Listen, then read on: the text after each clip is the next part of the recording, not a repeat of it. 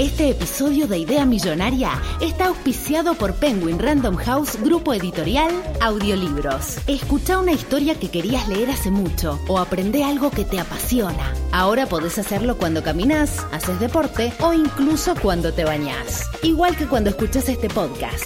Entra a escuchar.com.ar barra Idea Millonaria y encontrá tu próximo audiolibro ahora.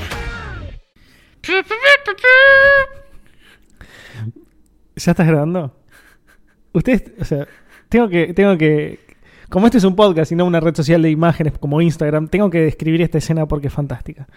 Hace más o menos dos episodios, hace exactamente dos episodios, hubo algunas personas que nos dijeron que había un pitido lejano, que no molestaba tanto, pero que existía en el podcast, en, el, en el, en el capítulo de Idea Millonaria. Y nosotros nos dimos cuenta efectivamente en el anterior, o sea, en el anterior a este. Le pasamos un filtro gracias a Adobe Audition que borró todo ese pitido. Entonces quedó muy bien y nadie se dio cuenta y está todo perfecto.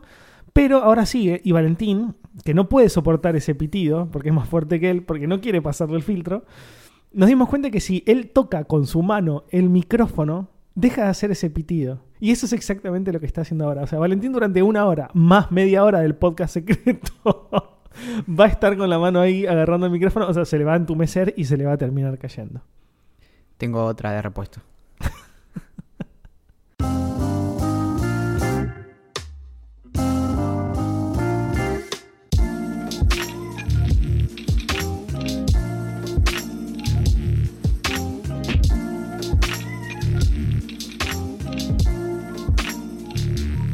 Dicen que tu cabeza puede ser una prisión. Estas solo son visitas conyugales. Comienza un nuevo episodio de Idea Millonaria. Mi nombre es Valentín Muro, encargado de que esta nave de la imaginación nunca toque el suelo, pero principalmente que nunca aterrice en aquellos países que tienen acuerdo de extradición con el Reino Unido. Y como capitán de esta aventura que nos ha llevado y nos ha traído y nos ha zamarreado de un lado para otro y nos ha encarado y nos ha dicho o te terminas todas las verduras o no puedes salir a romper faroles, es la baldosa que pisás y te mojas los pies, la última lata de tomate cuando te agarró lija a las 2 de la mañana y se te dio por hacerte una pizza, pero estás re loco y de repente no recordás cómo se enciende el horno, es el colapso del espacio y el tiempo en persona Axel Marazzi. Vamos a hacer el colapso del espacio y tiempo en persona. A mí, a mí me ha pasado de estar eh, no sobrio era un punto entre las 00 y las 6 de la mañana y de repente hay varias cosas. Hay, hay, hay, por ejemplo, a las personas que recién eh, ingresan en el maravilloso mundo de las drogas, es una, una recomendación que no se, con la que es, que es siempre necesaria y con la que no, no se puede, o sea, nunca está de más, es no te mires en el espejo. No te mires en el espejo. Sí, em, y, y hay otras, pero bueno, em, e- esto de el momento en donde por un instante se te olvida cómo se hace algo muy básico, como por ejemplo, me han llegado historias de personas que se olvidan por un instante la clave del teléfono, tipo los cuatro dígitos o lo que No, sea, sin, sin la, sin la huella digital, pero y de repente es como, oh, ¿y ¿cómo se sigue? Sí, no se sigue. Se sigue tirándose por el balcón. Es. Es todo un mundo. Este podcast es posible gracias a las personas que hacen el VIP. Me gusta haber introducido esta nueva. Esta nueva costumbre de agradecerle una por una a todas esas personas. Así que. Tito, Graciela, Pablo, Alfonso, Micaela y. y Chuchi. Gracias. Gracias por hacer posible Idea Millonaria. Con razón no me entró tanta guita, boludo, porque eran poquitos. Yo tenía la idea de que eran un par más. Sí, de hecho varias de esas personas son testimoniales. Eh, de- Ah, la- las pusimos para que para que, Para que parezca. El, el efecto, esto, esto se estudia en la psicología del comportamiento, pero básicamente viste eso de que pasás por varios restaurantes y ves que uno está vacío y otro está lleno, y el que está vacío te hace sospechar y decís, "A- algo está pasando, acá hay gato encerrado, o "A- a- acá, acá no hay ningún gato. Claro, acá no hay nadie. Entonces seguís de largo. Entonces, el problema es que desde que empezó el VIP, nosotros empezamos a, por ejemplo, dar los libros del Club del Libro Legrand a personas inventadas. Porque, porque efectivamente, si íbamos a hacer una cosa así, había que llevarla hasta, hasta el último eh, nivel. Entonces, de hecho, también nos hemos enviado mails ficticios de parte de, Tipo de, parte de ciertas personas. He hecho, hemos hecho Zooms temáticos. En Suena- donde, Claro. Y, y del otro lado había solamente eh, muñecos de, de peluche. Y mm, lo, lo- lo Pará, más extraño- hablando, hablando de lo- los libros. eh, llegaron, tenemos en este momento tres cajas con decenas de libros cada Mal, una. boludo, mal. Con, ¿Me eh, puedo poner una Nos podemos poner una librería de tres libros. de- claro, bueno, sí, eh, es una librería boutique de Es especialidad. boutique. Tenemos solo tres títulos. Exacto. Son todos los títulos que les vamos a dar a ustedes. Ah, Bueno, a vos no, porque vos no sos parte del VIP. A vos tampoco. Pero a, a, A vos sí. A vos sí. ¿A vos? A vos sí. Eh, que les vamos a dar cuando hagamos la próxima juntada de millonaria, que espero que se pueda hacer, o, a no ser que salga el COVID-20. y el Sí, 21, también lo que hoy pensaba justamente es que y el 22. Dado que tenemos ya tres libros del Club del Libro Legrand em, físicamente, porque lo bueno de... Esto, esto es muy interesante, ¿no? Porque desde que apareció Internet aparecieron un montón de cosas interesantes, entre ellas, por ejemplo, la posibilidad de mandarse mensajes, ¿no? Sin estar físicamente ni que tenga que llegar algo físicamente a otro lugar. Entonces, una, una, algo muy interesante es que los audiolibros se pueden enviar de esta manera como digital, porque era todo un tema, ¿no? Cómo, cómo mandábamos los, los CDs, ¿no? Y, mm, o los discos de pasta. Cuando recién empezó Idea Millonaria, los audiolibros los mandábamos en los vinilos. No sé si te acuerdas de eso. Bueno. Y eh, eran bastante pesados, se rompían. Correo argentino es un desastre, les tenemos que decir. y mm, lo bueno es que los podemos mandar por mail. Ya llevamos, eh, desde que empezó este. Esta, apasionante aventura de estar encerrados en nuestras casas, hemos enviado dos, si no tres audiolibros hasta ahora. Pero una posibilidad que, que surgió hoy entre los pasillos de mi imaginación era Por los caminos de la se comenta que claro, el pibe Valentín se Sí. le ocurrió una idea. Se me ocurrió pensar lugares secretos en la ciudad. No, solamente tienen que ser secretos, no es que tienen que adivinar dónde están. Nosotros les decimos dónde están para que vayan a buscar los libros. Entonces, como bueno, atrás de unas chapas en ese baldío que está en cerca de Plaza Armenia, por ejemplo, vos lo vas a levantar y va a haber una caja ahí adentro y tenés que agarrar un solo libro. Me gusta la idea. Va a haber y me un gusta que eh, van a meter preso un montón de gente, digamos. Porque no se puede salir a la calle, Valentín. No, no, pero eh, yo me fijé en la app Cuidar y hay una opción que es idea millonaria. Ah, buscar. Ah, sí. Claro, dice. Ah, no, no bajé el update. De hecho, te, pre- cuan- un- o sea, te, te pregunta y te dice, bueno, ¿cuánto tenés de temperatura, no? Como, bueno, tenés 37, no sé qué. ¿Estás en el VIP de Idea Millonaria? Sí, bueno. ¿Cuánto tenés habitualmente de temperatura? Te- Porque yo me- Tengo un problema. Lo vamos a hacer en vivo en un minuto, pero yo suelo tener bastante debajo de 37. ¿eh? Como, Yo, tengo, yo suelo tener 36.2. Claro, yo ando Más bastante por ahí. ¿No es lo común? Yo pensaba que era lo común. Igual, esto es, esto es terrible, pero es, es un tip para pips. Hmm. que no tendría por qué tener que darlo, pero lo tengo que dar. Si te vas a comprar un termómetro, comprate dos. Y si podés que sean de dos marcas distintas, y cada vez que tomes la temperatura, tomate con dos. Y si realmente te interesa el asunto, comprate 10. No, no. Y después promedias. Es que No le hagan caso a Valentín. No le hagan Tienen- caso. Comprate uno. Depende, bueno, ¿te interesa eh, tu salud? Bueno. Y después promedias porque todos tienen como cierto margen de error. Y Pero pueden ser 0,1, 0,2, 0,3 margen de error. No, boludo. 5 puntos de, de temperatura. mi sospecha es que si tenés fiebre, salta seguro. Pero si no tenés fiebre, te puede tirar cualquiera. Y Es- entonces- esa es mi y teoría. bueno, pero entonces no importa. Si no tenés fiebre, no importa cuánto, cuántos grados tengas. Lo No, pero- importante es no tener fiebre. Pero yo registro mi temperatura rectal cada dos horas. Qué monstruo. junto con, junto con, mi, con mi humor y después lo correlaciono. Digo, como, ah, hoy estaba Ah, muy bien. eh, Estaba frío, pero buen- de buen humor. sí, sí, o- hoy tengo 8 de humor. Pará, para dejar de 38. hablar de esto. Sí. Porque es un asco. Eh, quienes quieran formar parte del Club de la Pelela, del Club del Libro Legrand, del Zoom temáticos que vamos a empezar a hacer. Y recibir todos los viernes el very ideante. Newsletter optativo, que es, que es justamente un newsletter donde recomendamos eh, diferentes cosas, se pueden suscribir en vip.idamillonaria.com. Ahora sí. ¿Qué onda, amiguito? ¿Cómo fue tu semana? Bien, estoy pensando si tuve problemas con la justicia. No, creo que no. Y. mm, ¿Qué te puedo decir? Bueno. vo- Voy a decir algo muy terrible. Es, increíble que esto me lo esté grabando un micrófono, pero, pero, pero esto es muy terrible. Estoy pensando. No sé. Estoy pensando en apurar a una membresía, que es como el VIP de Idea Millonaria, pero fraudulenta, ¿no? Como el VIP. Básicamente me suscribí a un club de vinos. Sí. Por internet. Y de, de hecho, ¿sabes cómo fue, no? Estaba viendo stories de Instagram y me aparece como, bueno, este club de vinos, no sé qué. Creo que eran tipo 1300 pesos. Tipo te mandamos, publicidad. Sí, te, pasamos, te mandamos tres vinos por mes. Y esto fue hace un mes y medio. Y dije, dale, sí, como. Es un poco más de lo que yo pagaría como un vino en, en el chino, pero también nunca voy al chino ni nunca tomo vino. Entonces dije, bueno, ya a quién le importa. No te preocupes, yo, yo puedo hacer el trabajo por ti. Entonces, bueno, y dije, bueno, y seguramente eso como que enriquezca mi cultura vitivinícola y, y Ahora todo te eso. cuento algo sobre vino. Eh, Por favor. Y mm, entonces me suscribí. Esto fue como si te dijera el 2 de junio. Entonces me suscribo y le digo, bueno, sí, bu- bueno, muchas gracias. ¿Y cuándo puedo esperar mi- mis primeros vinos? Bueno, si te suscribís antes del 31 de cada mes, que eso es básicamente todos los días del mes, Axel. Exacto, To- menos el no- 31. No, no importa qué número de mes digas, siempre es antes del 31. No, o sea, para, para dar una condición así, esto lo entendí después igual, pero para dar una condición así, de hecho nosotros lo pensamos con, con Libro Legrand, por ejemplo. Si alguien se suscribe entre el 1 y el 10, entra para el siguiente libro, y si no, no, porque hay que pedirlo y hay tiempo y Claro. hay, hay una gestión. Pero bueno, antes del 31 te va a llegar el mes siguiente. Entonces, bueno, mi primer vino me iba a, llevar en, me iba a llegar en julio. Entonces, bueno, no llegaba, no llegaba, no llegaba. Un día recibo un papelito abajo de la puerta de que había venido el correo argentino y que no me encontró. Decime cuál es el problema que encontrás en ese razonamiento.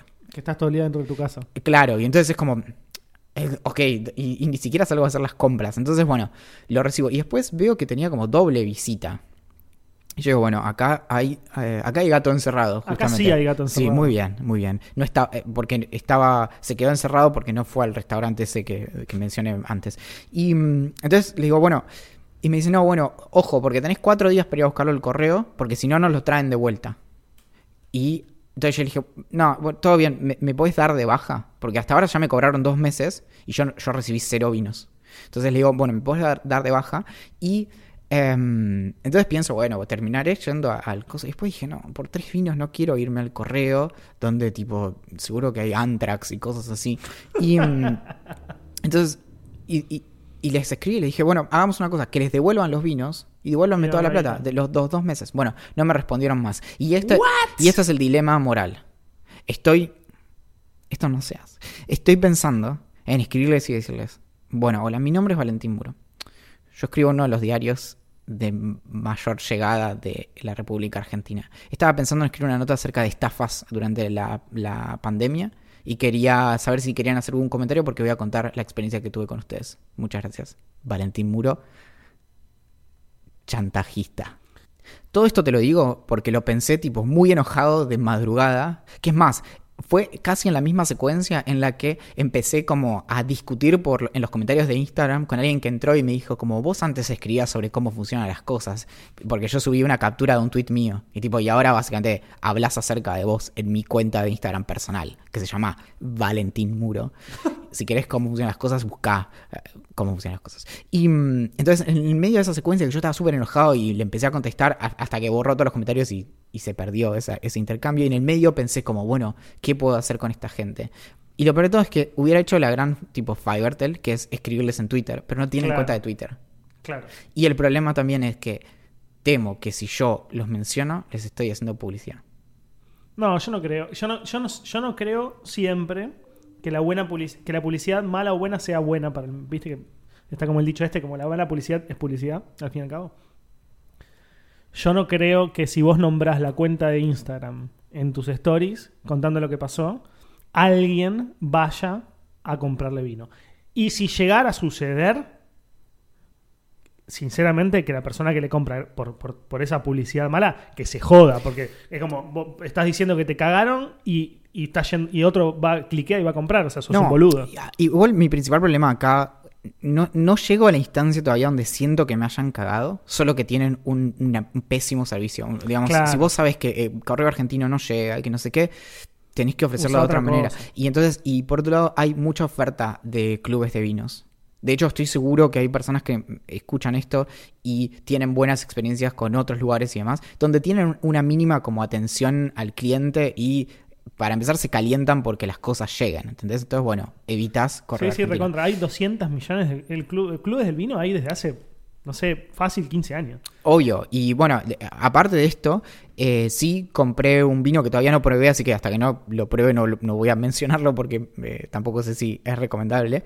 Pero lo compré tipo un viernes y me llegó como la caja de vinos eh, un lunes y nada, y lo resolvieron como sin ningún problema. Bueno, hablando de entregas a domicilio, ahora te cuento lo del vino porque esto es muy cortito. Eh, antes de empezar este episodio de Idea Millonaria, compré una serie de cosas para mi, para la casa nueva, que no tenía como espátula para, para dar vuelta, no sé, un patty, cosas así. Un- un- para, e- exactamente para esto lo quiero, para dar vuelta hotcakes, porque el otro día lo tuve que hacer con una, con una cosa que no iba. Eh, después algo para el baño, eh, un colador de pasta y, y algunas boludeces más. Lo pedí a las. Esto lo empezamos a hablar alrededor de las 5 de la tarde. Lo pedí a las 4 y 40. Me llega mañana. claro. Obviamente. Digo, es Mercado Libre, tenés la, tenés, tenés la estructura y todo, pero busca la forma de que le llegue a la gente lo que estás vendiendo, boludo. Es, ya, ya a esta altura no, no creo nada, pero se me ocurre que va a aparecer un, un jugador en algún momento que muy tranquilamente puede ser Mercado Libre y funcione como, como, como tercero de logística. No sé, es como es una, es una gran deuda de eso. Sí, pero no sé, no pienso porque Amazon, de hecho, funciona bien porque funcionan bien FedEx, DHL Claro, y, sí. y el USPS de Estados Unidos. Sí. Pero, y eso es como, digamos, y Amazon tiene sus propios como carritos de delivery, pero como la última milla, como dentro de una ciudad y eso, como no, no interurbano. Para cerrar la historia, toda esta historia es un setup porque yo no pienso escribirle a, a mi editor de La Nación, que es una de las personas que más adoro en el, en el rubro, y le voy a decir tipo, che, quiero hacer una nota para molestar a unos a los que les compré vinos por 1.300 pesos. Lo que estoy pensando es en, en la utilización de ese dato corroborable, que de hecho escribo en el diario, para decirles como, che, eh, como, ¿qué onda? Claro. No es ético. No sé si te importa. No, es que, no, es que yo sé que no es ético, pero también pienso como, bueno, ¿y qué puedo hacer si no? Como los tipos no me responden. Es, es- eh, me molesta mucho el momento en donde uno se siente medio indefenso y que no puedes hacer nada. Y, y también, y los tipos diciéndome como, bueno, tenés cuatro días para ir al correo.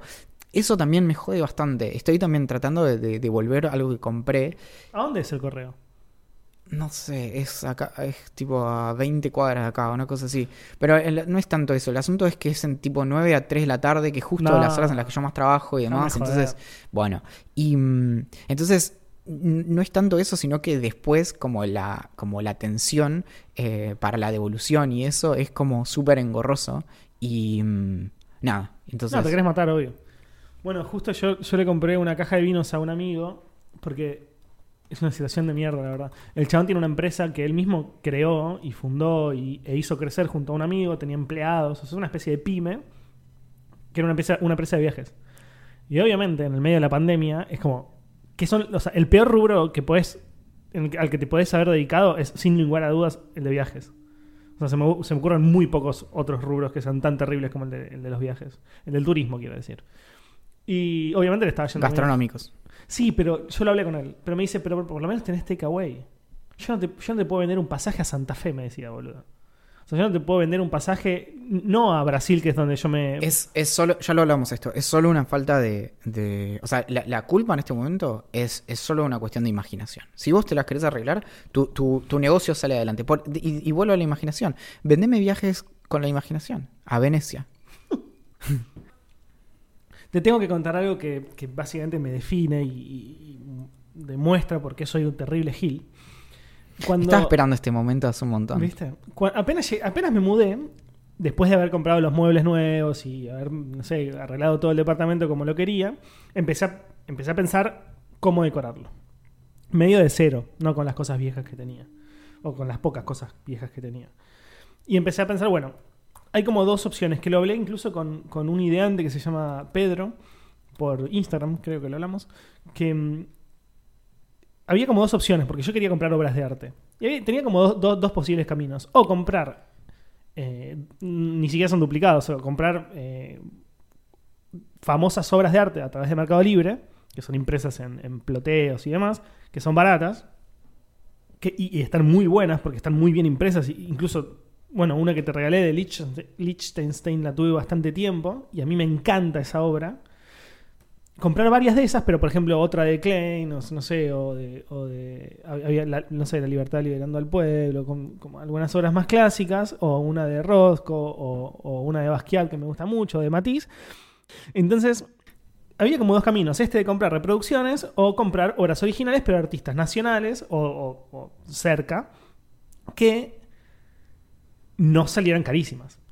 Y al mismo tiempo, entonces como que hay- e, estos dos caminos también significan un montón, porque si vos, si compras obras originales de artistas nacionales, estás bancando un proyecto, estás bancando un chabón laburante que está empezando, o que, o que quizás se dedica a eso, pero y que hace su, moneda, pero que no es multimillonario y que le, le hace mucha falta, o comprar los clásicos, no sé, me compro, me compro un Picasso por 1500 pesos, una reproducción en Mercado Libre, que está bastante bien. Y no sabía qué hacer. Lo hablo con un amigo que sabe mucho de arte, pero más de street art y no sé qué, y me recomienda, me dice, no, Axel, vos tenés, vos tenés que empezar a comprarte originales, me dice. Yo te voy a pasar un montón de artistas que yo siento que te pueden llegar a gustar, los investigás, puedes seguir a los que siguen ellos, fijarte, o sea, como son todos muy cercanos, y elegirte algo y consultar con ellos, todos venden porque todos necesitan comer. O sea, a mí me gusta el, street art, me dice, pero los chavales no hacen graffiti nada más, tienen que, el graffiti no te da guita. El, el otro día, ¿sabes qué pensaba en eso? En, en, en si estarán saliendo a hacer grafitis. Pero no, no, no lo pienses en un sentido muy extremo. Est- est- Esta vez estoy haciendo una pregunta que quiero que sea sensata, ¿no? Esto. Digo, porque a, ve- a veces parece que yo solo digo cosas como que. Bueno. Y, mm, y estaba pensando. ¿Se estarán animando, por ejemplo, a hacer stenciles y demás? Como sobre ¿Ahora? todo, to- sobre todo en la zona en la que yo vivo, que es, es bastante como de, hay bastante street art y demás, como en los callejones. Yo y estoy cosas seguro así. que sí. Y la verdad, esto por ahí es un dato que no hay, no hay que hacer circular, pero a diferencia de las primeras semanas de, o, primer mes como de la, de la cuarentena o el aislamiento social obligatorio, no, no hay tan, ya no hay, ya no veo como que haya como controles en la calle y demás. Como que en una época, o sea, recién arrancó, había como policías en las esquinas y cosas así. O sea que yo la verdad es que no creo que si vos como que salís de noche veas a alguien. También sos probablemente una de las pocas cosas, seres sintientes que hay en, en la calle. Entonces, Llamas mucho la atención. claro, sí, sí, sí. Igual para mí lo hacen igual. Yo siento que, que- Debe- es que no sé si es un gran momento para hacerlo o el peor momento para hacerlo. Para mí hay gente saliendo, sí, pero nunca dejan de hacer eso los chicos. Los chicos, digo yo, porque los- me, me- los imagino jóvenes. Qué pelotudo que soy. Em, sí, no, nunca dejan de hacerlo. Bueno, la cosa es que así es como llegué a, a este chabón del cual ya hablamos un- un- al- algunas veces, que es Diego Roa, que es un artista bastante famoso, vive de eso, o sea, como...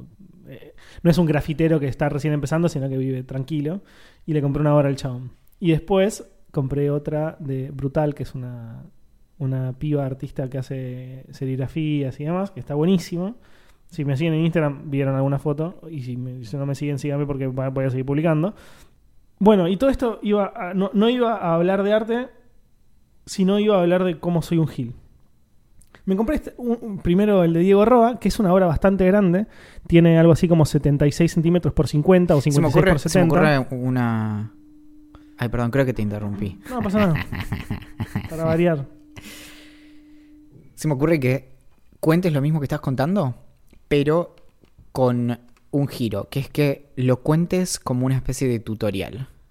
Como para que nadie cometa tus errores. Como, y, y lo digo en serio, como este es como una especie de tip para pips eh, extendido, que es, ok Axel, me has convencido, quiero comprar arte a artistas y recibir sus obras de, originales. ¿Cómo puedo hacer? ¿Cómo, cómo más- se arranca? Es lo más boludo del mundo. Hay muchos artistas, hay dos tipos de artistas, los que tienen página web y los que no tienen página web. Todos tienen cuenta de Instagram. No hay ningún, o sea, sí, debe, debe haber algún rebelde que no tiene, pero todos los artistas famosos que viven de eso o que tienen intención de vivir de eso se mueven a través de Instagram. Entonces, eh, básicamente es encontrar una- algún artista que te gusta lo que haga.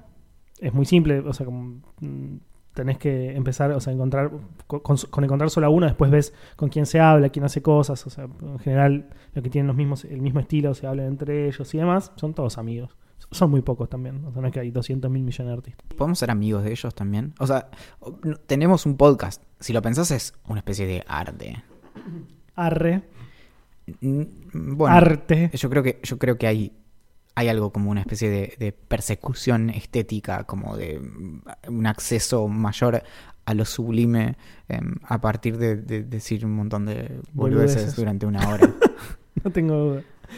Y entonces tenés dos opciones. Uso- algunos artistas tienen su propia página web donde puedes entrar y ver si hace obras, serigrafías, eh, no sé, de todo. Algunos hacen fanzines o colaboraciones y demás. Y otros no tienen página, como Diego Roa, donde podés comunicarte por privado de Instagram y después eh, me mandó una serie de, de fotos diciendo, mira, tengo todas estas disponibles, las que las primeras salen tanta poquita, las segundas salen tanta guita, la tercera sale tanta guita.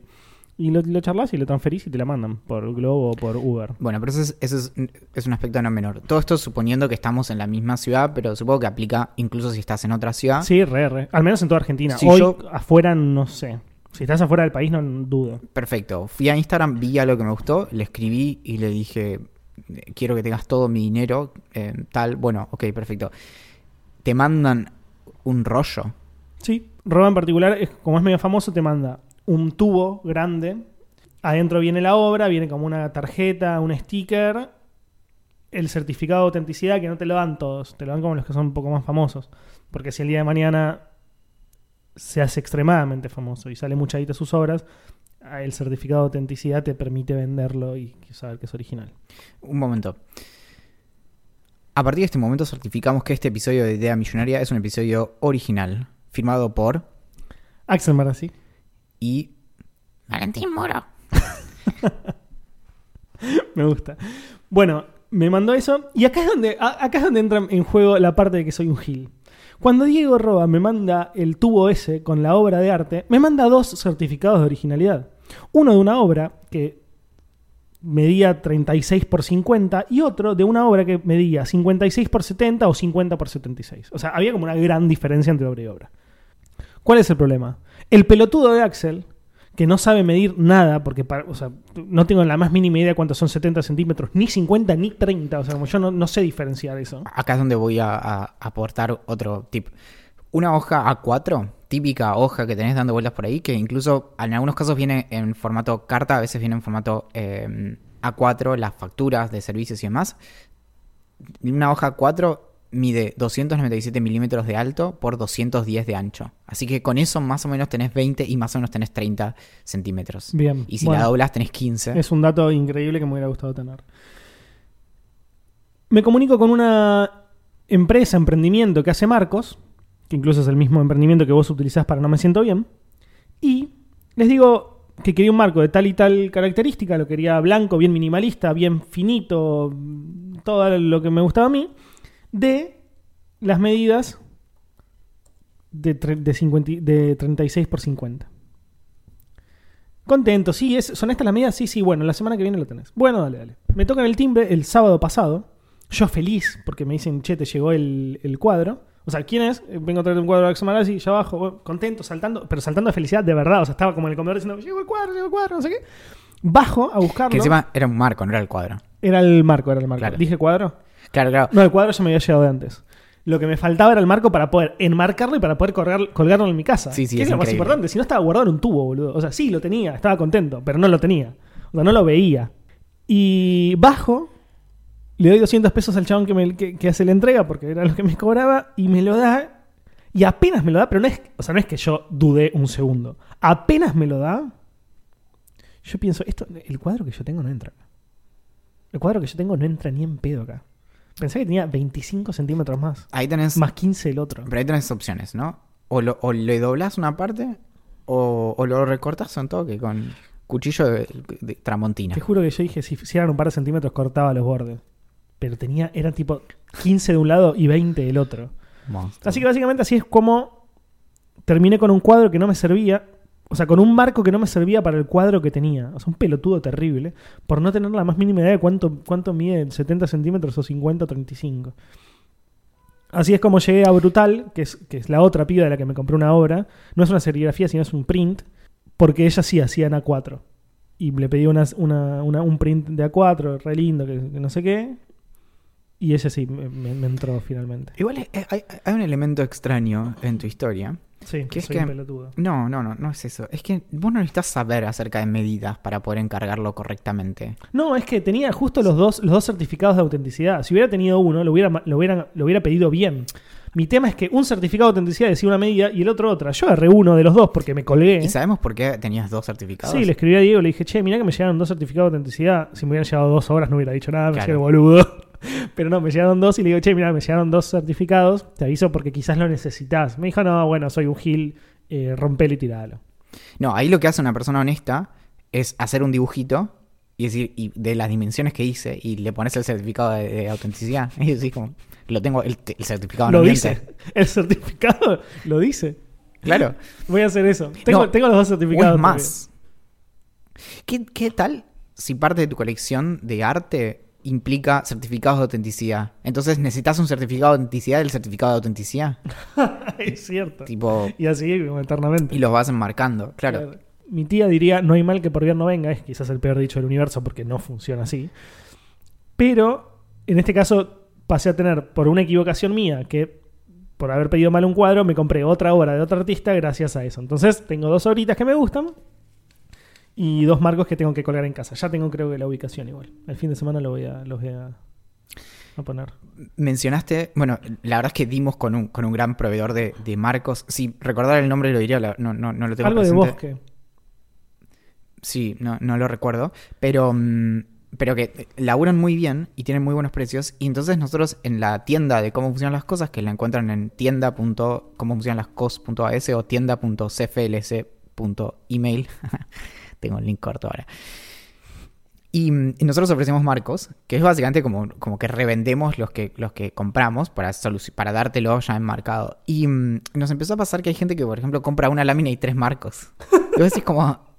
"Ah, no, no sé no sé qué estás tramando. No pero- era la idea, Claro, sí, sí. Y de repente... No, creo que hasta ahora no nos pasó que alguien solo comprara marcos. por ahora. Pero igual lo bueno también de la tienda es que es muy fácil cancelar una venta. Le decís como tipo, che, no, pero no sé. Y mm, nos, nos escribieron hoy por Instagram reclamándonos que nunca leemos mails. Y el asunto es que no siempre hay mails, pero hoy hay mails.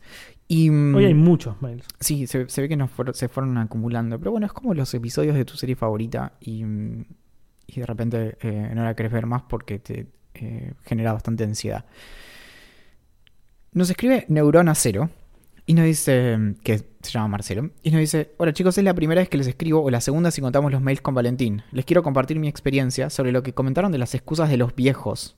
Yo tengo 41 y noté que a los 40 se me, desbloquearon nuevos privilegios para no contestar o irte de situaciones sin que nadie me juzgue. Estoy esperando el upgrade de los 50 y 60. Un comentario al pasar es que nosotros hablamos de estas excusas porque es algo de lo que habla Cecilia Absatz, que tiene su newsletter Viejo Smoking, que lo encuentran en viejosmoking.com.ar. Y. mm, o punto .com, no recuerdo. Uno de los dos va a hacer eso, otro no va a hacer. Y lamento mucho que se hayan equivocado. Les cuento qué hago con sus newsletters. Como tengo un hijo de 10, le resumo observando y cómo funcionan las cosas. Y le hago un pequeño podcast personal y se lo envío por WhatsApp, ya que no vivo con él y es una forma en que nos conectamos. Los escucho desde hace años. Un abrazo, Marcelo. Me encanta, boludo. Me- me- sí. Es muy bueno. Me parece, me parece hermoso, sobre todo porque lo pienso a nivel de ritual. Como, o sea, mien- siempre y cuando nosotros cumplamos con el- la entrega de, de nuestros correos los domingos temprano, él puede como saber que el domingo al mediodía, ponerle, le puede estar escribiendo a, a su hijo y contándole como, bueno, hoy Axel dijo tal cosa, Muy hoy bueno. Valen dijo tal cosa. Me encanta, me encanta. No sabía ni que, que alguien hacía esto, pero me, me, me orgu- me enorgullece. Igual, esto, esto pasa bastante con, con nuestros correos, que es esto de que hay personas que los incorporan como, mm, como parte de esto, como de, con un aspecto social. Por ejemplo, me pasa con mis correos que, mm, que me escriben y me cuentan que parejas que conviven, por ejemplo, cuando lo mando relativamente temprano, están en la cama por ahí y se leen, se turnan para leer como un, un día uno y un día otro eh, mi correo. Y, y con el tuyo tiene un aspecto social que me parece súper interesante, que es que muchas personas lo reenvían porque dicen como, ah, mira tal sugerencia. O cuando lo pasan, o sea, básicamente lo que tiene, esto lo, digo desde que, desde que conozco observando, pero observando lo que tiene interesante es que eh, te ahorra mucho laburo de como revisar internet. Porque básicamente Axel peina internet una vez por semana y, y te manda, ya, ya no sé cuántas, cu- cuán- cuántos temas más o menos tenés ahora por Y correo. entre 6 y 10, hace rato igual que no mando 10 porque es mucho y me está tomando demasiado tiempo. Pero entre 6 y 10, después recopilo links Claro, pero entre 6 y 10, desarrollados. claro, vos me decís como vi esto y me pareció esto. y bla, bla, bla. Claro. Pero después tenés 10 links que son tipo eh, el, el- el titular, nada más. Sí, titular y por qué me gusta poner. Pero muy cortito, muy, muy- una línea. Claro, sí, sí, sí, como súper resumido. Pero bueno, el asunto es que, que también lo que tiene es que como obviamente refleja como la, diversidad eh, cuasi patológica de cosas que ve Axel, podés encontrar de todo. Incluso si hay una parte que no te interesa, como. Y lo que tiene es que te sirve mucho para quedar bien con gente. Porque, de, hecho, eh, ahora justo que pasó el Día del Amigo, y surgió bastante esto de, de cómo se dan las, las amistades como actualmente.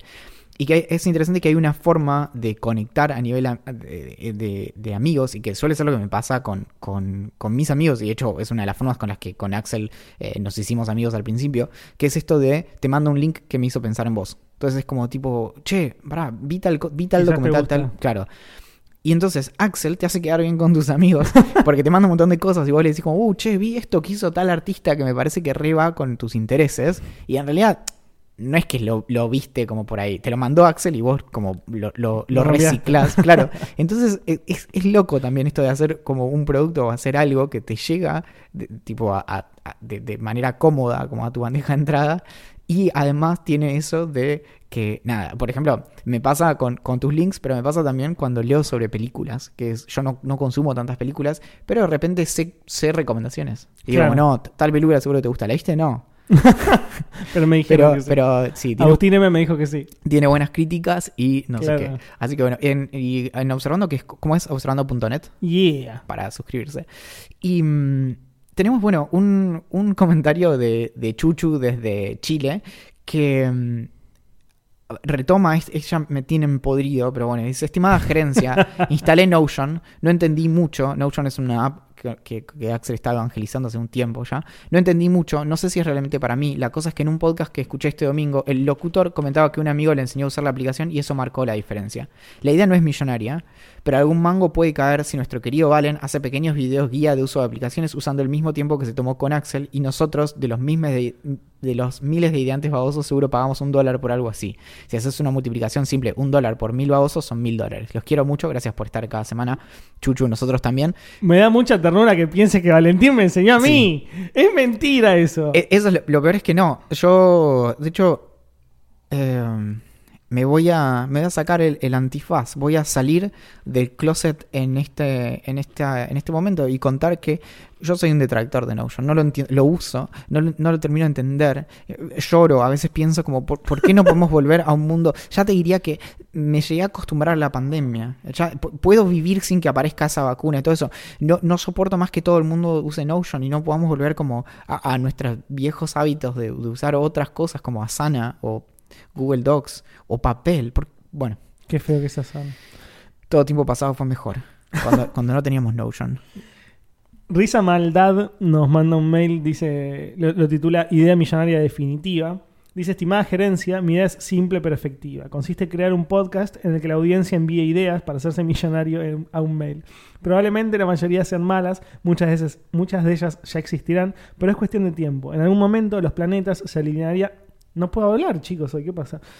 En algún momento los planetas se alinearán y alguien tendrá una idea excelente. Ahora bien, hay que ser muy cuidadoso. Ese mail jamás deberá salir a la luz y rápidamente se deberá patentar esa idea. Otro aspecto importante a considerar es que cuantas más escuchas, más fácil y rápido se podrá lograr el objetivo.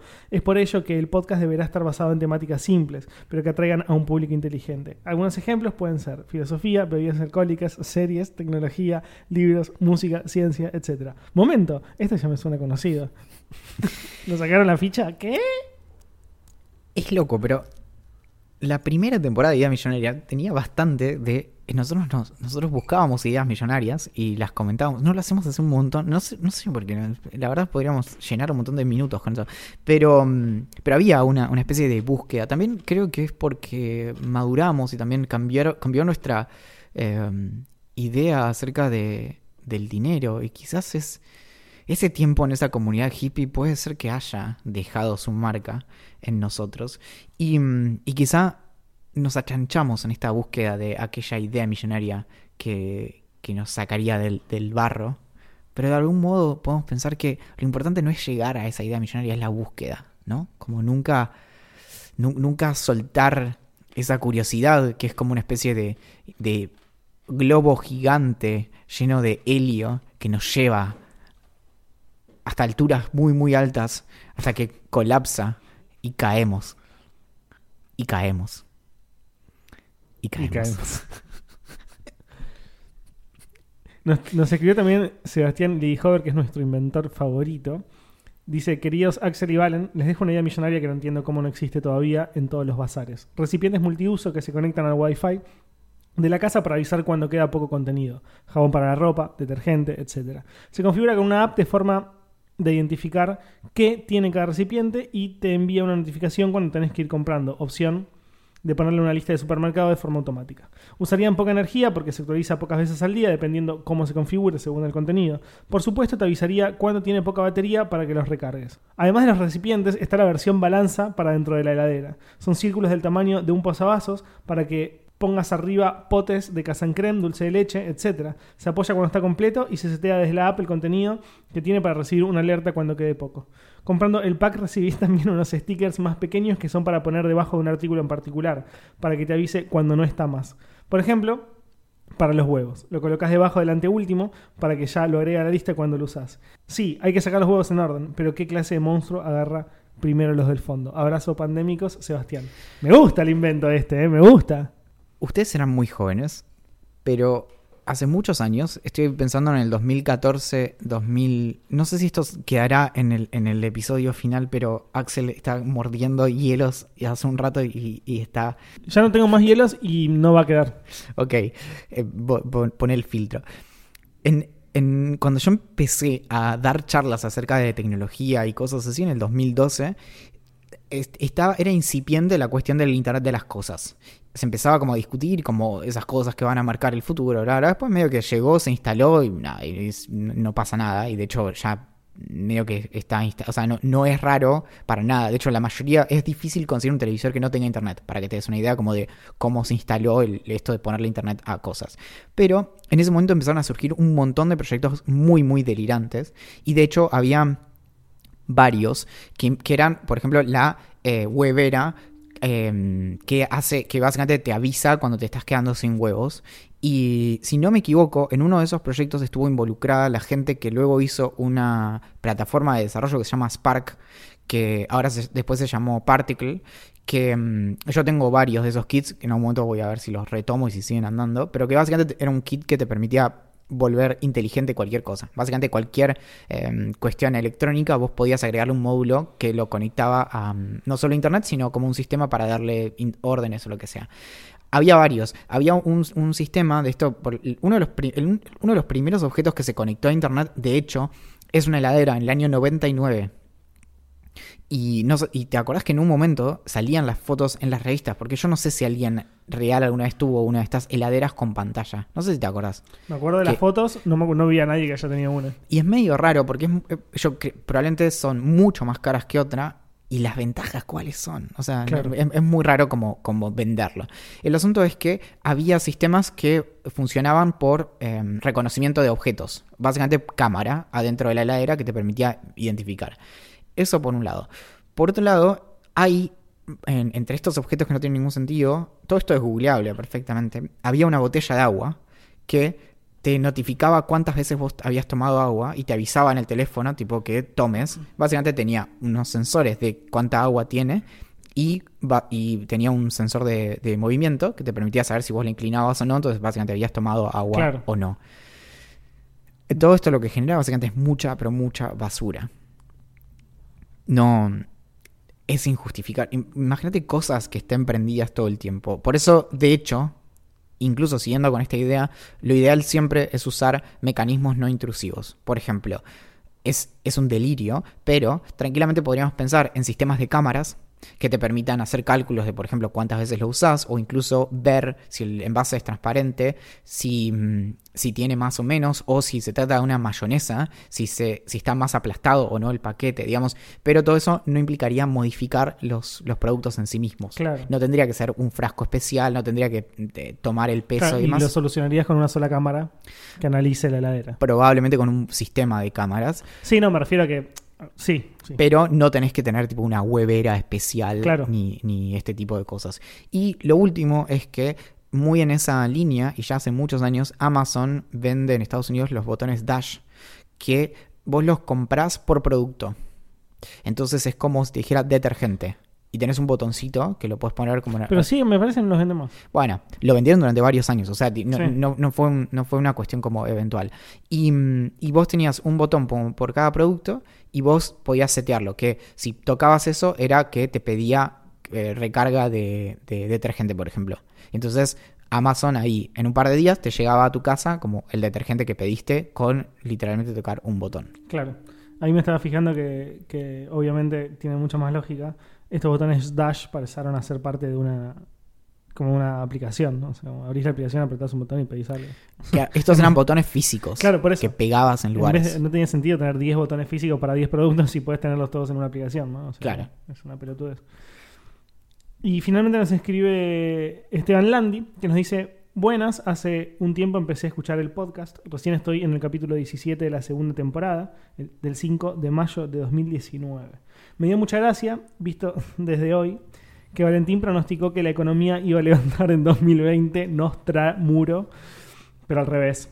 Eh, creo que ahí está un poco la explicación de por qué no llegan a la idea millonaria. Más allá del chiste, es muy copado lo que hacen, los escucho mientras manejo o hago cosas en casa. No comprendo todavía cómo pueden recordar tantas cosas. Saludos y veo si en el futuro escucho que leyeron a mi yo del pasado. Claro, qué, qué loco. eh, no sabemos a qué ritmo llegará este episodio, pero de repente, claro. Es Espero como, que llegue, espero que les siga gustando y llegue. es como encontrarse plata en un bolsillo, pero sí. eh, Obviamente no recordaba haber vaticinado eso. Sí sé que en algún momento del principio de año dijimos como, bueno, ahora el año levanta. But no. Pero no, no, no sé qué habrá sucedido en mayo de 2019 para que, porque es raro. Yo por lo general no vaticino cosas como optimistas en general. Entonces, no sé, por ahí habría que buscarlo y ver cómo es que lo dije. Como bueno, no, seguramente no sea mucho peor que esto. Tocame esa trompetita, que no tenemos mucho tiempo.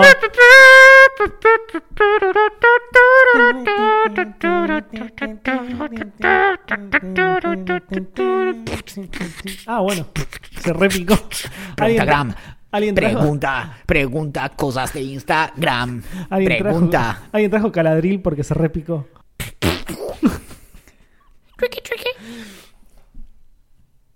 Díaz Nel nos pregunta bebida preferida. Rápido, sin tanta vuelta. Johnny Walker Black Label. Bien. eh, alcohólica, vino. Bebida para tomar, Coca-Cola, aunque no tomo nunca. Bebida no alcohólica, quise decir, pero no sé hablar. ¿Siguen ejercitándose en cuarentena? Nos pregunta Alan. Creo que esta pregunta es para mí, me parece. Yo, yo me ejercito más, más o menos lo mismo que antes. O sea, cero. Yo empecé la cuarentena muy bien, muy arriba, ejercitándome unas 4 o 5 veces por semana. No lo hago hace bastante ahora, no lo hago hace más o menos dos meses aproximadamente. Pero en Capital hace poco empezaron a permitir eh, salir a correr nuevamente. Entonces, cuando mejoren un poco los días, no haga tanto frío y demás, eh, probablemente empiece a correr otra vez. Lo digo con absoluta seriedad. Me, me dan ganas de salir a correr. Como nunca lo hice, pero temo que si salgo a correr no vuelva. Le das para adelante. Forest. Forest. ¿Cómo es el trabajo atrás del podcast? Grabación, edición y eso.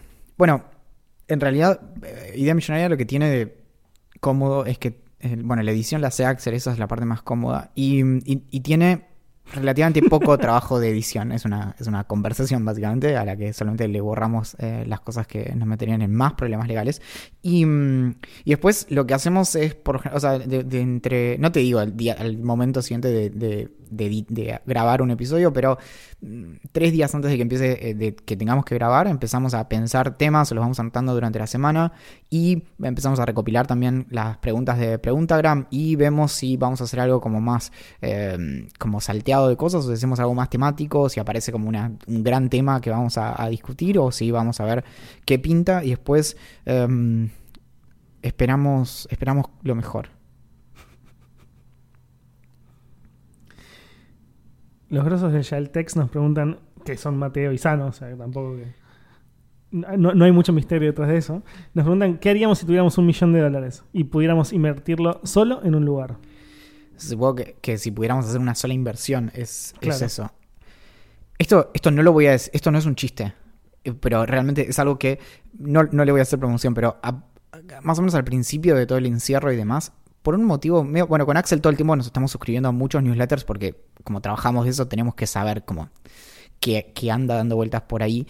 Y me suscribí a un newsletter de una gente que hace como consultoría de inversiones y hace talleres y cosas así. Nada, todo el tiempo me están tratando de vender talleres, pero también escriben su propio newsletter. Y, mm, y en uno de estos correos decían como, bueno, yo esto yo lo adelanté varias veces, el autor del correo decía, pero en este contexto es muy probable que una de las mejores inversiones sea en metales preciosos, en oro, en plata, en no sé qué. Y yo, nada, lo vi. Y efectivamente, hace unos días veo un par de notas que decían, bueno, nada, cómo se estaba revalorizando el oro y cosas así, en vez de acciones de empresas tipo Hertz, eh, que es la de alquiler de autos, o eh, empresas de aviones o empresas de viajes y demás. Y le pegó. Así que yo te digo que somos dos, así que tendríamos que ver, pero yo te digo que una buena parte creo que si le invertimos en oro puede rendirnos. Bien. Yo no, no sé la respuesta que Ah, igual, igual era en un solo lugar, así Claro. que bueno, me gasto un millón de dólares en oro. Yo en Apple Mm, o Tesla. mm. Tesla, Tesla va. Cuando salga el nivel 5 de conducción autónoma, ¿sabes cómo explotan las acciones? No- ni tiene sentido lo que está diciendo, fíjate, el nivel... Así se dice, boludo. Está bien. Uy, esta me, me pega, me pega cerca. Absan pregunta, para los que somos del otro lado del charco, ¿qué leches es yogur con copos? bueno, el, el yogur es algo que se discute si es griego o turco, pero básicamente se hace en base a, a la leche y un proceso de fermentación. Y los copos son copos de maíz que son cereales. Claro. Y ese es todo el misterio. Es leche con De cereal. todos modos, un tip para pips es cuando no saben qué es algo, lo buscan en Google y, y ponen. No, no, no, no, no lo digo mal. Hay cosas que yo a veces no sé. Entonces buscas en imágenes yogur con copos y inmediatamente decís, ah, demonios, era esto. Postre preferido, ya lo dijimos, flam, con dulce de leche, yo. Tiramisú. Al bañarte, ¡Gran postre! Alex pregunta, vos no sos Alex, pero al bañarse, No, pero mucha gente me dice Alex. lo sé. ¿Se lavan los pies con jabón o solo dejan correr el agua con jabón y que se laven solos? Por favor, mentime si no te lavas los pies con jabón, Val- Valentín. Decí que te lavas los pies con jabón. A mí me gustan los números. Encuentro profunda belleza en, en la matemática, en la solemnidad, en la, en la fría y, y escultórica belleza de la matemática. Y te voy a decir que contando, es muy probable que desde que vivo en este departamento, desde el primero de marzo, me haya lavado los pies una o dos veces. No, sos un monstruo. Pero no hace falta. No, sí hace falta. No se me, no se me ensucian. Cami pregunta una que es para vos. ¿Cuál es tu ley favorita? ¿What? Ninguna, aguante la anarquía. Eh, yo estoy entre. mm, No, la verdad es que sí. La- em, me gusta la ley de gravedad porque es lo que nos permite también explicar cómo podemos eh, Yo pensaba en leyes, leyes de abogado. bailar, bailar juntitos. Bailar pegados es bailar. Exactamente, gracias a la gravedad. Sobre todo si sos un cuerpo hipermasivo, ¿no? Como el Sol. Uy, esta no la sé. Nori pregunta, o Norie, ¿cuál es la situación más incómoda que han vivido? Yo viví un montón, pero creo que me las olvido. Creo que tengo un muy, muy, muy buen mecanismo de tipo meterlo como bien en el fondo del cajón de la ropa y, dejarlo ahí y no dejar que, que vuelva, pero me he puesto colorado infinitas veces en mi vida. ¿Sabes que no sé? Estoy repensando porque me gustaría hasta saberlo. Pero. Sí. mm, No, yo creo que tengo que hacer un, un trabajo como de introspección. Tengo una, pero ni siquiera la voy a contar porque ya la conté en Idea Millonaria. Así que si escuchás Idea Millonaria hace mucho, ya sabes cuál es la anécdota en la que estoy pensando y no la voy a decir ahora. Martina dice algo que me afecta directamente y voy a pedir disculpas antes de leer la pregunta, pero no es pregunta, pero voto porque vuelvo a la sección, merece una explicación, era genial. Puede ser, puede ser. Jorge pregunta, ¿harían un crossover con otro podcast? Sí. Depende cuál. Si me gusta mucho, sí. Sí, sí, pero no sé cómo es la logística cuando haces un crossover. Esto lo digo No, real. y yo calculo que tenemos que ir como invitados y tienen que venir como invitados. Pero es siempre como simétrico. O se hace en uno solo de los dos. En general, por lo que yo, consu- yo consumo mucho más youtubers que podcasters. Sí. Por lo, que suelen hacer en YouTube para incrementar audiencias, es un trabajo como que hacen todos los youtubers. Sí, sí, como, yo te invito una vez, vos venís a hacer un video a mi canal y vos me invitas a mí, yo voy a hacer. Ok.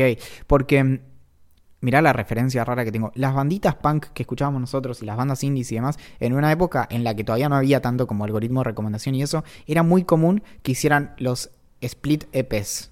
Que por lo general los hacían a través de sus propias discográficas. Entonces, la discográfica, como podía ser, eh, no sé, Fueled by Rayman o Fat Records, la de NoFX, o eh, no me acuerdo más, o Epigraph, lo que hacían era, Epitaph, lo que hacían era dos bandas de la misma discográfica a veces intercambiaban temas y hacían como un cover de una banda y otra de otra. Yo así conocí una banda que se llama Limbeck, Está bueno. que así hizo un cover de Motion City Soundtrack y ellos uno de Limbeck. Claro. Y, y tiene su encanto y vos como que lo, ponele, lo comprabas por una de las bandas que te gustaba y conocías a la otra. Está buenísimo. Pero es un solo disco, ¿entendés? Que en este caso sería como hacer un nuevo podcast, un tercer podcast que unificar los dos. Claro, pero bueno, es, digamos, es un delirio.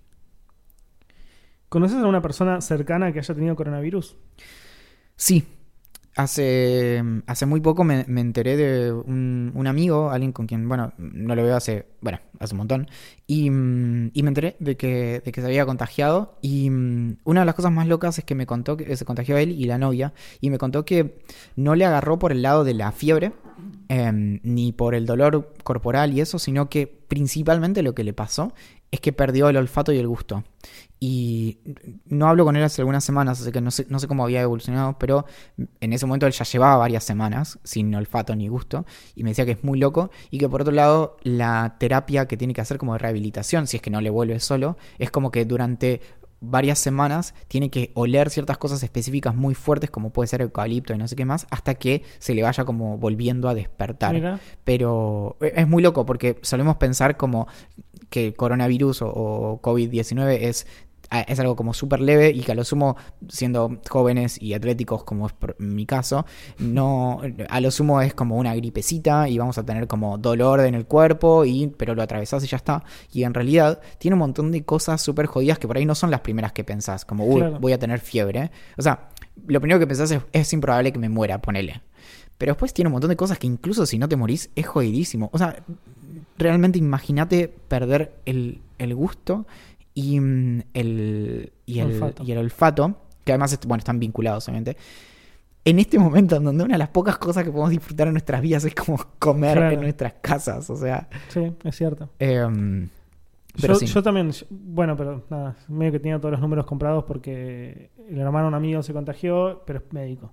Y estaba en terapia intensiva en un lugar, entonces medio que atendí un montón de gente que tenía coronavirus y obviamente se contagió. Es, terrible. Y es re, mm, hablando con, con médicos, es muy desmoralizante para ellos cuando se contagian sus compañeros también. Y algo que. El otro día igual me escribió alguien por Instagram y me dijo, sí, yo estoy ahora con el tema de las fiebres. Y yo dije, ah, te contagiaste. Me dice, sí, trabajo en un hospital. Y una de las cosas que más padecen los médicos, y me llama, o sea, no me llama tanto la atención, pero me, me- me parece curioso cómo se repite, que es que una de las cosas que más les molesta es que em, no poder seguir trabajando. Porque básicamente cuando ellos se enferman, recarga, sobrecargan a sus compañeros de trabajo. Claro. Y es como un aspecto súper trágico Sí. agregado Sí, a todo sí, esto. Rápidamente, sabor de pizza favorita nos pregunta Sofía. Creo que es em, la, una que tiene o bien hongos o que tenga... eh, hay una que... eh, No, sí, no. Con hongos, con Hongos. sí. Yo jamón y morrón por la mierda. No, no, no. ¿Dónde leemos la- sobre las tendencias para estar actualizados en relación a la tecnología? Nos pregunta Manu Chacha. Observando.net. Em, yo creo que el mejor lugar es The Verge. The Verge, TechCrunch, Gizmodo. Me encanta Gizmodo en español. Conozco a las personas que lo hacen y son muy elocuentes. Más que incluso el inglés, la versión yankee. digo. Mm, no. Magnet de Sataka no, no está vinculado directamente a la tecnología, pero es un gran medio. Sataka está bueno, Genbeta está bueno, hipertextual. Bueno, hay un millón. Sí, Veo, pero la realidad, la realidad, la realidad es que yo leo, leo muchos newsletters. O sea, me- realmente me hacen la vida más fácil porque realmente vienen a mí y no es porque yo tenga uno y, y porque evangelice el mundo. Eh, por ejemplo, hay uno nuevo de un medio que se llama Protocol, que es, que es muy bueno. Em, Mixio. Lo recomiendo millones de veces. Eh, un newsletter de The Verge que lo hace Casey Newton, que se llama The Interface, increíble. Eh, el de Ina Fried, que, se- que es de Axios, que se llama Login. Bueno, estoy todo como están viendo, no, me- no- no es tan rápido el proceso de informarse, pero mm, sí, No, igual, más allá, o sea, la pregunta es- es- es- está como cargada porque tiene esto como de las tendencias. En general, em, por, por suerte yo no, no, no trabajo tanto como con el como no me es tan necesario estar como completamente al día de, de la novedad, pero sí algo que se cumple en creo que todas las fuentes que dijo Axel recién es que tienen un buen análisis, porque Sí, no, no es tan difícil encontrar como lugares para enterarte de los la hechos. noticia tecnológica tiene dos párrafos.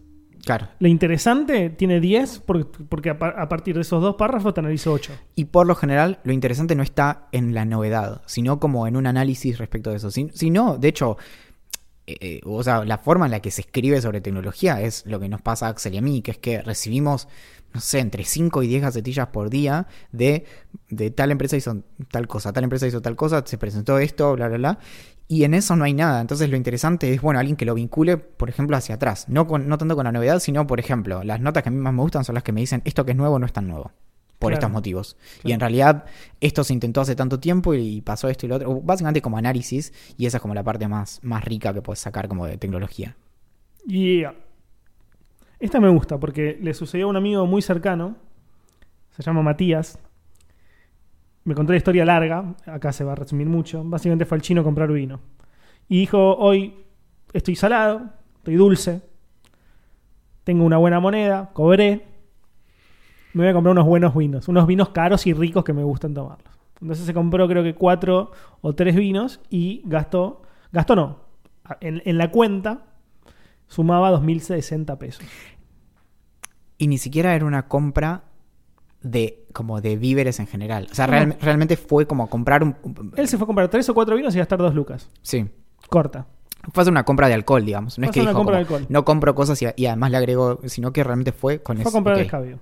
Que ni siquiera escabio, fue a comprar como buenos vinos para tener en su stash y decir, bueno, Sí, sí, hoy sí. cenamos una rica, un rico guiso, meto este Malbec, o ceno este pescadito, meto este, este Charlo, eh, Chardonnay, no sé qué. Eh, eh, Charlotte, sí. Un, Sí, Charlotte un. Charlotte Blanc. Sí, un torrontés y no sé qué.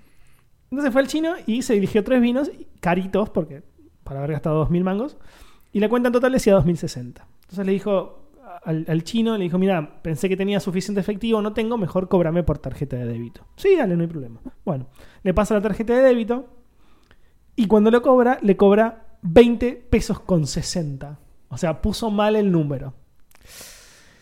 Él agarró sus cosas, sus tres vinitos o cuatro, y se tomó el palo. Para, esto es muy importante. Sabía. Ok, en el momento que estaba sucediendo sabía, no es que llegó y vio el resumen. No, no, en el momento que estaba su- sucediendo, él sabía. No tuvo el temple para decirle, no, no, no, para, te faltaron dos ceros. Exacto. Te faltaron 2.040 pesos. Y, él- y se fue. Se fue y, y tiene los vinos en su hogar. Ah, Muy importante. De hecho, creo que voy a tener que borrar su nombre. Esta parte no la voy a borrar, pero sí voy a borrar su nombre mejor. Y Un- su pregunta es: ¿es pecado? Bueno, No pero, pará. creemos en Dios para empezar, pero bueno, ponele. Vamos Pero- por bueno, eso. pero es, es fácil de, de- tipo, es pecado, se, se- ¿Es éticamente correcto? Exactamente, exactamente, es eso. Algo muy importante. ¿Es el chino de su barrio o es uno cualquiera? Creo o sea- que estaba lejos. Porque si, si tenés que volver a darle la cara, no, o sea, no podés, ¿entendés? No, no, eh, no. em, era, era lejos, pueden oír más. Y no da. Bien, eso no lo vuelve más éticamente Sin ningún lugar a ac- dudas. aceptable, sino Solo que te convierte más turbio a vos por haberlo preguntado. solo te hace... Sí, y- sí. no, pero solo te, te, ahorra un poquito la parte de la incomodidad, que es como, mm, es una, es una eh, apreciación como más pragmática, digamos. Ahora bien, eh, no, no hay ninguna duda de que lo correcto en esa situación es corregirlo, es volver y decirle como, che, co- cobrame bien lo que falta y eso no hay. Ahora, no, es que te digo, y esto es terrible porque no, bien y mal no, no son tanto gradientes, pero no sería tan grave, aunque fuera incorrecto, si fuera menos dinero. Si lo hubiera cobrado, claro, no. No, para mí va por otro lado directa. Para mí va 100% por otro lado. Si a mí eso me pasa en Coto, en Carrefour, en Jumbo, me recontra rechupa un huevo, no vuelvo ni en pedo, y pero me- si puedo llevarme más vino, me lo llevo. Absolutamente. Ahora, yo siento muy al chino como un supermercado de barrio que, se- que- le puede ir mal, digamos. Igual no le va mal, pero digo, le puede ir mal. Eh, esto, esto ya lo conté, pero en el, en, el, en el libro que leí en el verano, el de, en el de mm, Comedy Sex God, que lo leí en, Bariloche, de Pete Holmes, cuenta el momento en el que él pierde la religión, que básicamente se empieza a volver ateo, y, que se juntaba con sus amigos eh, comediantes, que eran todos, eran tipo súper ateos, antiteístas, eh, tipo se cagaban de risa de Dios, Jesús, lo que venga. Y él empieza como a enganchar en esa también. Entonces, en un momento están de gira yendo como a, a- iba a decir a tocar, pero bueno, a, a presentarse en distintos lugares y en un momento paran como en un hotelcito de al lado de la ruta, no sé. Y entonces se dan cuenta que no había nadie atendiendo y que había no recuerdo qué era, pero había unas cosas que ellos podían tomar y que salían cierto dinero y que se, dan cuenta de que lo podían agarrar. Entonces Pete agarra y, se le ocurre como por agarrar varios, como por cierto monto de dinero, y los amigos le dicen como, che, bueno, no da hacer eso.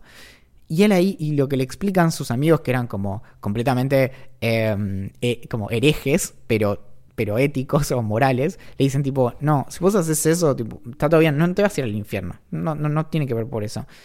Pero hay una, hay una piba que ahora se, se fue al baño y no está acá y que cuando vuelva, después le van a decir como, todo bien, te vamos a sacar toda esta guita de, Claro. de tu sueldo de, de este mes o lo que sea. Y eso es lo que hace, las consecuencias de nuestros actos son lo que hace que sea bueno o malo, no, y, y en esta, este- esta misma vida, como una cuestión más empática, no porque después haya un juicio final o lo que sea, sino porque hoy alguien puede tener un problema por esto. Claro. Y entonces, bueno, Bueno, es una, forma, es una buena forma de retirarnos. Dejando pensando a la audiencia. Porque Sí. vamos como una hora y diez. sí, y... mm, igual sí, que fuerte. Yo no sé qué haría. Lo que sí sé es que Julián Príncipe, que hizo la canción de apertura, nos debe una nueva canción de Idea Millonaria que nos prometió para la cuarta temporada. Y vamos por la quinta. Por la décima novena, vamos. Em, en los controles, Axel Marazzi. Y Valentín Murro. Nos encuentran en ideamillonaria.com, en Twitter en Idea Millonaria P, en Instagram como Idea Millonaria Podcast. Les vamos a pedir que si nos escriben por eh, Instagram, por favor, no nos quieran vender followers. Solo para entendidos. Facebook, Twitter, perdón, Facebook, Telegram, YouTube y Reddit somos barra idea millonaria o arroba idea millonaria, lo que corresponda. Nos mandan mails a gerencia arroba ideamillonaria.com. Si les gusta lo que hacemos y quieren que lo sigamos haciendo al menos por una semana más, se suman a vip.ideamillonaria.com, Atentamente. la gerencia.